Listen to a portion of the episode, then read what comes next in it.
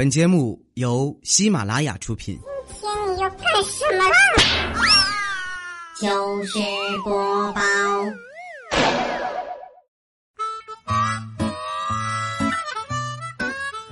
嗨，大家好，这里是喜马拉雅出品的糗事播报，我是你们的养生少女哈利波特大家亲。现在啊是凌晨四点半啊，估计这期节目录完啊就要六点以后了。当你们听到这句话的时候啊，可能我已经睡着了。我每次录节目啊，犯困的时候都会把音量开到最大，然后单曲循环，好运来。一般三遍就见效啊，精神一上午。我的钥匙链是奥迪。还有小半个月呀，二零一七年就过完了。我发现了一系列啊，可以让周围女孩迅速陷入悲伤甚至绝望的问题，比如说，你双十二的快递到了吗？双十一的账单还了吗？哎，别走啊，还有几天就圣诞节了，你知道吗？有人约吗？另一个世界。一到年末啊，各种各样的情绪就扑面而来。最近啊，微博上都开始修仙了，各派青年纷纷对号入座。佛系的口头禅啊是都行可以没关系，儒系呢是稍等抱歉对不起，法系啊是免谈不见按规矩，道系啊是闭嘴滚蛋你妈逼。那正在听节目的你是哪一系呢？反正我呀是表面佛系内心道系，典型的佛道双修。不过最近这半年啊，我的心态确实变了很多，对很多事情啊都不那么在乎了。什么胖瘦美丑、绩效工资啊，都是过眼云烟，只要能活着就好。有人说啊，什么佛系女孩啊，不就是两耳不闻窗外事的死肥宅，换了一种文艺的说法吗？什么叫死肥宅？我们胖不胖、宅不宅啊，关你啥事儿啊？要我说呀，肥宅就是社会进步、人民心理素质增强的产物。你看看啊，在古代那些被软禁的人啊，都是要死要活的。可是换做现代啊，如果有人对我说：“从此以后你不许踏出这房门半步，不许和外人有半点接触，一日三餐都派人来送，你唯一的活动范围只有这个房间，有什么需要就交给门口守着的人去办。”哇，那我肯定高兴坏了，必须答应啊！可非说自己像个女优。别人啊都是情不知所起，一往而深，而我呢是钱不知所去，一贫如洗，只有一身的肥膘啊对我不离不弃。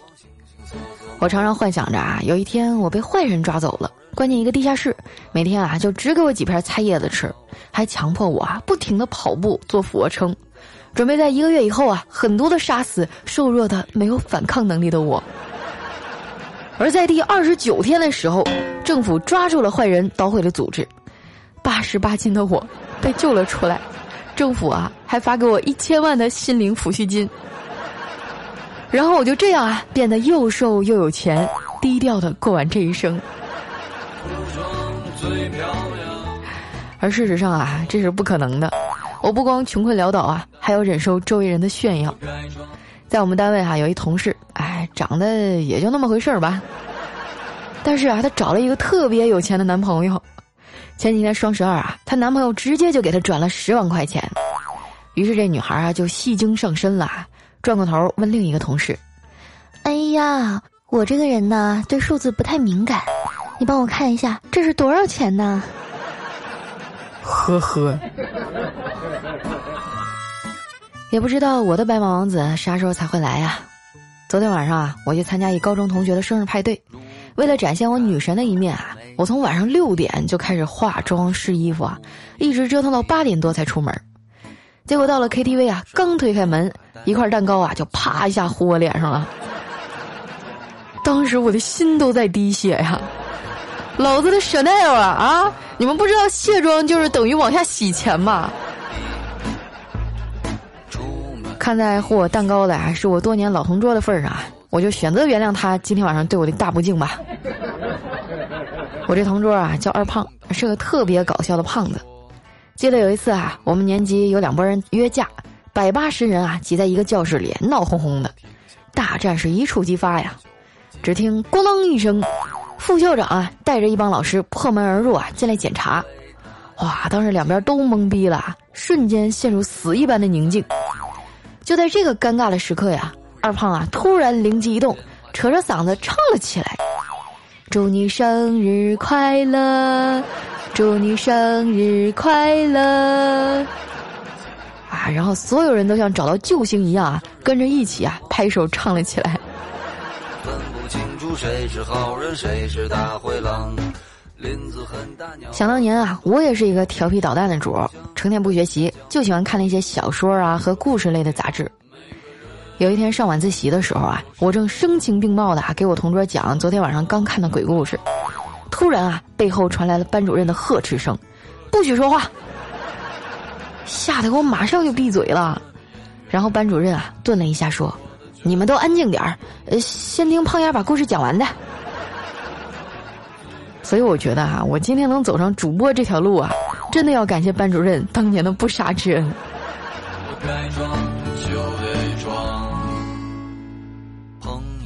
参加完 party 啊，我打车回家，到了家楼下呢，计价器上显示四十六块钱，我掏了一张五十的，结果这司机大哥翻了半天啊，都没找着零钱，于是那大哥啊，笑嘻嘻的看着我说：“大妹子，怎么办呢？呃，要不然这样吧。”话音刚落啊，他就一脚油门窜了出去，当时我就慌了啊，脑海里啊闪过各种强奸案啊、杀人案啊，什么女子被抛尸荒野呀，哎呀妈，吓得我都要哭了。结果那大哥啊绕着小区转了一圈，又停回来了，淡定的对我说：“妹子啊，这回凑够五十块钱了，你下车吧。”不要迷失方向，人在江湖，我行我素，该装就得装。回到家呀，看见我妈正在客厅里逗猫玩儿。我喝了酒啊，胃不太舒服，就随口问道：“妈，我胃不得劲儿，冰箱里有啥喝的吗？”我妈说：“啊，冰箱里有酸奶。”我听完啊，想都没想就打开喝了，剩下半瓶啊放在桌子上，打算先去洗漱。这时啊，我们家猫突然凑过来了，想喝桌上的酸奶。只听我妈大喝一声：“古丽，别喝你姐的酸奶，那都过期了。”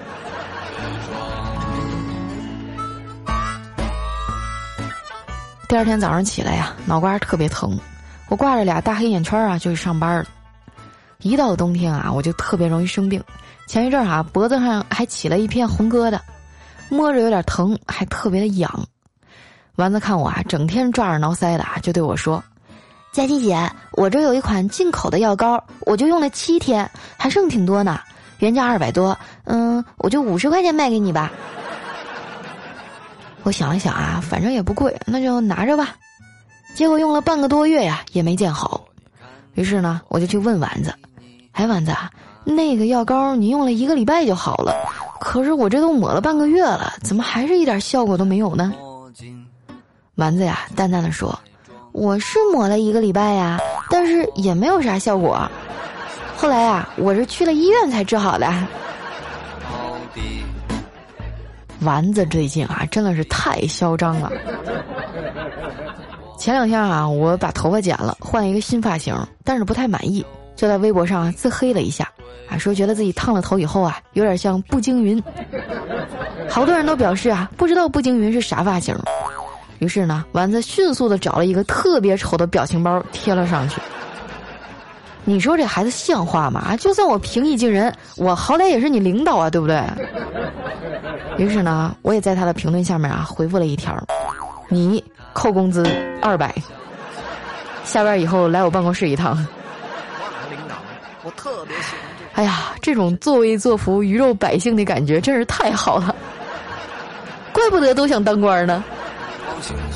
个模样，分不清楚谁是好人丸子呀，最近报了一个健身班哎，也不知道受啥刺激了啊，铁了心的要减肥，还请了一个私教，基本上啊，教练说啥就是啥，严格遵守。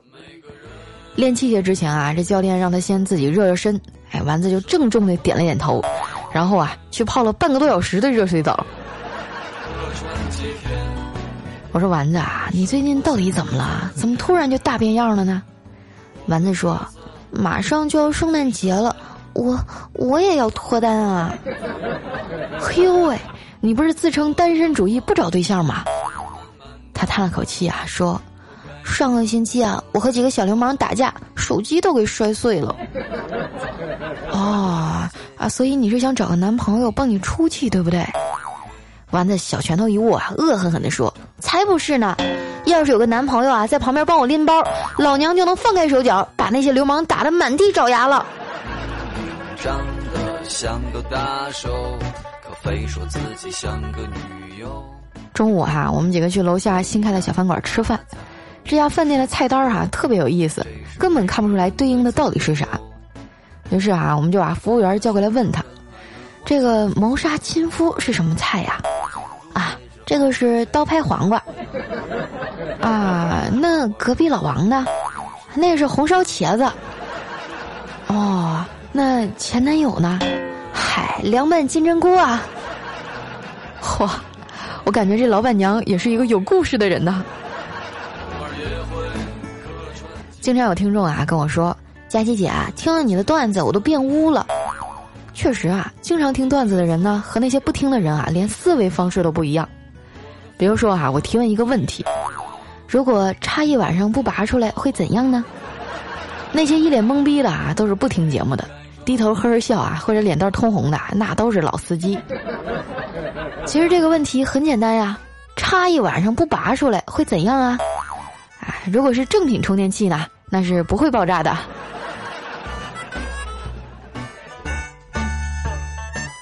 点完菜以后啊，魏大人带着他女朋友进来了，大家热情的跟他打了招呼啊，也算是接纳了这个圈外的新人吧。吃饭的时候呢，旁边那张桌呀，也坐了一对小情侣。男孩啊，看起来斯斯文文的，也很会照顾人，一个劲儿的往女孩的碗里夹菜呀，还贴心的说：“亲爱的，小心点，别烫着。”魏哥他女朋友看了，就嗔怒的瞪了他一眼，说：“你看看人家吃个饭还怕自己媳妇儿烫着，你都不管我。”魏大人啊，一边往嘴里塞饭，一边说：“呃，那是因为我觉得你的智商应该比那女孩高吧。”多听些。别看魏大人啊，情商不咋地，但是智商啊还是挺高的。在他的运作下呀，他爸突然就放弃了不良的生活方式，把烟和酒啊都戒了，甚至啊还开始练长跑了。我说魏哥，你真是太牛逼了！我们家老头也爱喝酒，怎么劝都不听。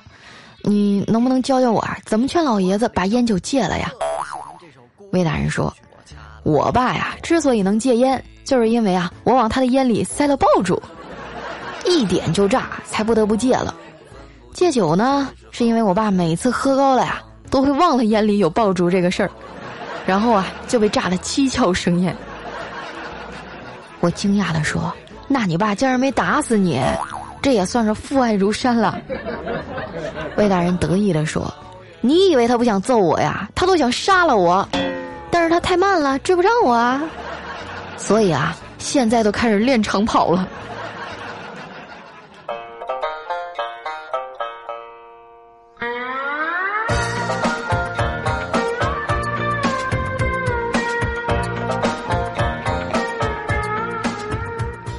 一段音乐，欢迎回来，这里是喜马拉雅糗事播报，周一特别早。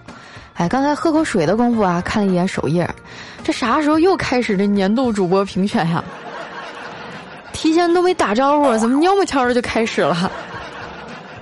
啊，你们现在在首页大图上划吧哈，第四张也不第五张来着，哎，就是这个评选的海报，点进去，每个人五张票啊，可以都投给一个人。你们要是方便的话呢，就上去投一下我哈。剩下的就随缘吧。那接下来时间哈，分享一下我们上期的留言。哎，想要参与互动的朋友呢，记得关注我的新浪微博和公众微信，搜索主播佳期。那首先这一位呢，叫朋友守候着你。他说《西游记》哈演了三十几年了，我一直在考虑一个问题，那就是沙和尚的担子里啊，挑的究竟是啥呢？你要说是衣服啊，四个人从来没换过衣服呀。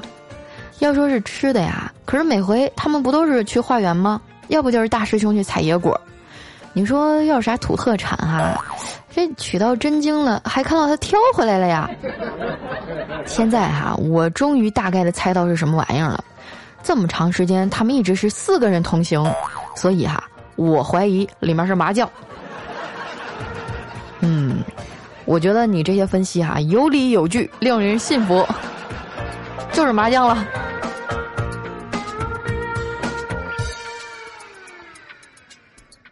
下一位呢叫佳期别闹，我有药。他说相亲的时候啊，对他的第一印象并不是太深刻，将就着啊请他吃了第一顿饭，谈吐间啊也没碰出火花。然而当我垂头丧气啊去给饭店老板结账的时候，当我下意识的再一次回眸，我看见他啊不知道什么时候给服务员啊要了一个馒头，蘸着盘底儿啊往嘴里塞。那时候我就突然冒出一个决定啊，这辈子就他了，好养。你瞅瞅，给你抠的，人姑娘给你吃顿饭，让人家连把盘底儿都占了。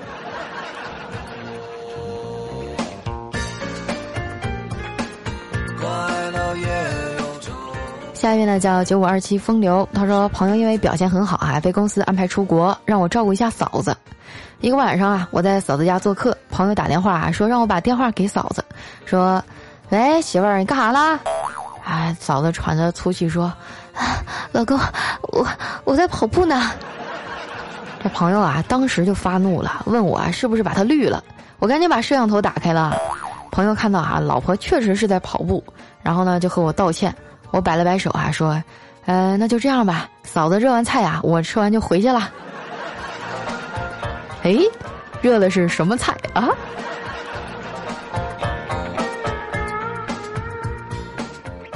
下面呢叫查理大夫，他说：“佳期人美波大活又好，我跟女朋友一起听你的节目两年了，特别喜欢你。那在这儿呢，我想跟我的女朋友说，遇到你花光了我所有的运气。虽然生活中我很少对你说甜言蜜语，但我愿意用一生的陪伴对你做最长情的告白。李健，我爱你，嫁给我吧！啊佳期一定要读啊，这关系到我的终生幸福，拜托了。”你小子倒是会省事儿啊！直接在这一条留言就跟人姑娘把婚求了，这不行啊！我不同意。姑娘也是我听众，那我就是半个娘家人，你要负责给她一场盛大的婚礼，好不好？祝你们幸福啊！有点像我灿烂的笑容。看一下我们的下一位叫岁月静好，他说学建筑的妹子怎么就找不着对象了？我学机械的，上大学的时候我们男女比例五比一，一个妹子啊被五个男生追太正常了。像我这样的，哎，我跟你说追我的不下一个连。真的吗？这么夸张啊？那你应该长得很漂亮啊，小妹妹。我说那个就跟你长相有点差距太大了。下一位呢叫小云小姐姐，她说今天早上啊坐了一个小姐姐的车，路上呢聊起来哈，老人们先领鸡蛋再被主动买保险品的事儿啊。她给我讲了一个小故事啊，她说她婆婆啊有一次想要买什么来着，需要带三四个人过去才能买，不得已啊就叫她一起去，路上还一顿嘱咐，让她去了别叫妈叫阿姨，啊，然后去了以后啊，她才尴尬的发现，她叫阿姨，然后卖保健品的都管她叫妈。哎呦，我听说那帮卖保健品的啊，隔三差五的就上门推销，叫的可亲了，比亲儿子都亲。所以说啊，这个爹妈陷入这样的陷阱，无非就是孩子们平时对他的关心比较少啊，才让别人钻了空子。啊，你说你要是天天早晚的都打电话，有什么事儿都报备一声，至于把你妈寂寞成那样吗？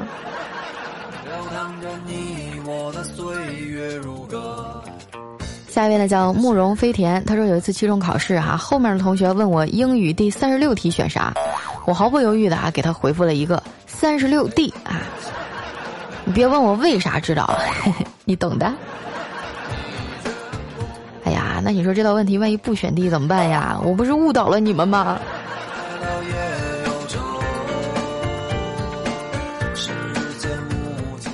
下一位呢叫 D R S O L I，他说佳期哈，我觉得喜马拉雅的娱乐主播当中啊，声音最舒服的就是你了。我真的不喜欢那些啊故意让自己声音变得嗲里嗲气的女主播，啊听着就觉得好油腻，是吧？你就喜欢像我这样女汉子的。哎呦，可是那些声音甜甜的妹子，好多人追啊，都没有人追我的。下面呢叫猫撒，他说佳期啊，推荐给你一首歌，歌名叫做《我喜欢你胜过削好的水果、周末的零食、延后的死线、冰镇西瓜正中间那一口、肆无忌惮的赖床和空调房里盖棉被的感觉》，但是我不敢告诉你。哇，这这这是一首歌名哇，这歌名得有三十个字了吧？哎呦我的天啊！我我一会儿回头我一定要搜一下。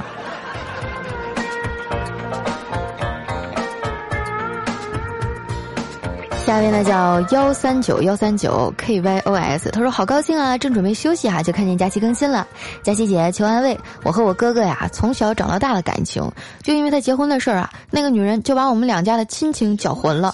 他家困难的时候啊，帮忙成了理所当然，现在有了资本啊，就甩脸色，各种嫌弃。我不知道为什么啊，这么久的亲情能被金钱给腐蚀，我都不知道该怎么跟我哥说。求佳期啊，帮忙揭开心结。哎呀，这个，哎呀，家家有本难念的经啊！我也没结过婚，你说这样哈？问一下我们的听众们，如果说遇到这种情况，你们会怎么处理呢？或者说有没有什么好办法？下一位哈叫阳光指纹，他说佳期啊，明天考四级，好难过呀！已经裸考考了四五次了。要毕业，感觉四级还没过，好丢人啊！这次复习了好久，希望能过。可是啊，我都装睡一个半小时了，还是睡不着，只能听佳期你了。你说咋办呢？感觉这次又过不去了。佳期，你说你会不会保佑我啊？如果这次我四级过了，我就把下次报四级的三十五块钱打赏给你。宝贝儿，你放弃吧，我四级考了三次都没过，你现在还让我这种人保佑你？你是想的有点多呀。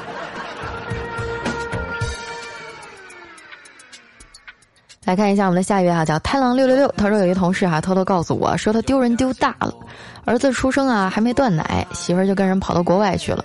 现在儿子上小学了，开家长会，孩子说啊爸爸忙来不了，老师说那就让你妈妈来吧。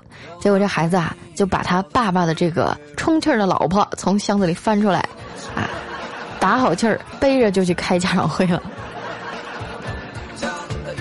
老师吓一跳，嚯！原来你妈是范冰冰。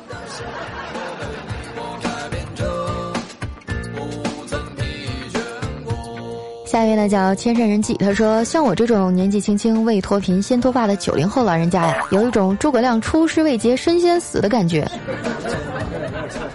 我也有同样的感受啊！我最近真的掉头发掉的可严重了，不行，回头我得去买个十斤生姜熬一锅洗发水出来。下一位哈叫佳佳，他说：“佳期啊，你念评论咋一点规律都没有呢？早的不念，晚的不念，长的不念，短了更不念了。不过啊，我听了你三年，好不容易总结出一条，那就是不会读我。哼，我受伤的小心心哈。啊，这个我要说一下啊，原来呢选留言确实是我在弄，啊，最近呢一直都是丸子在帮我整理，不关我的事儿啊，有事儿你们找丸子。”下一位呢叫我不知道该起个啥名。他说：“佳琪啊，你的每一个段子我都给我妈讲，她能笑好久呢。是吧？那你挑着讲哈，你不要什么都给她讲。”我们的下一位哈叫。于鲁而训达，他说：“佳期啊，我发现你们领导真是太好了，节目拖更啊，只要补齐就概不追究，友情啊，任下属调侃也不计较，有心胸，下属有困难仗义相助，有义气，家庭事业两不误，有能力，有责任感，有担当，这样有情有义有心胸有能力有担当有责任感的领导简直完美啊！你说我这样夸他，他能不能给你涨点工资啊？”嗯，我觉得我们领导啊什么都好，就是只要你不跟他提钱。就就什么都好。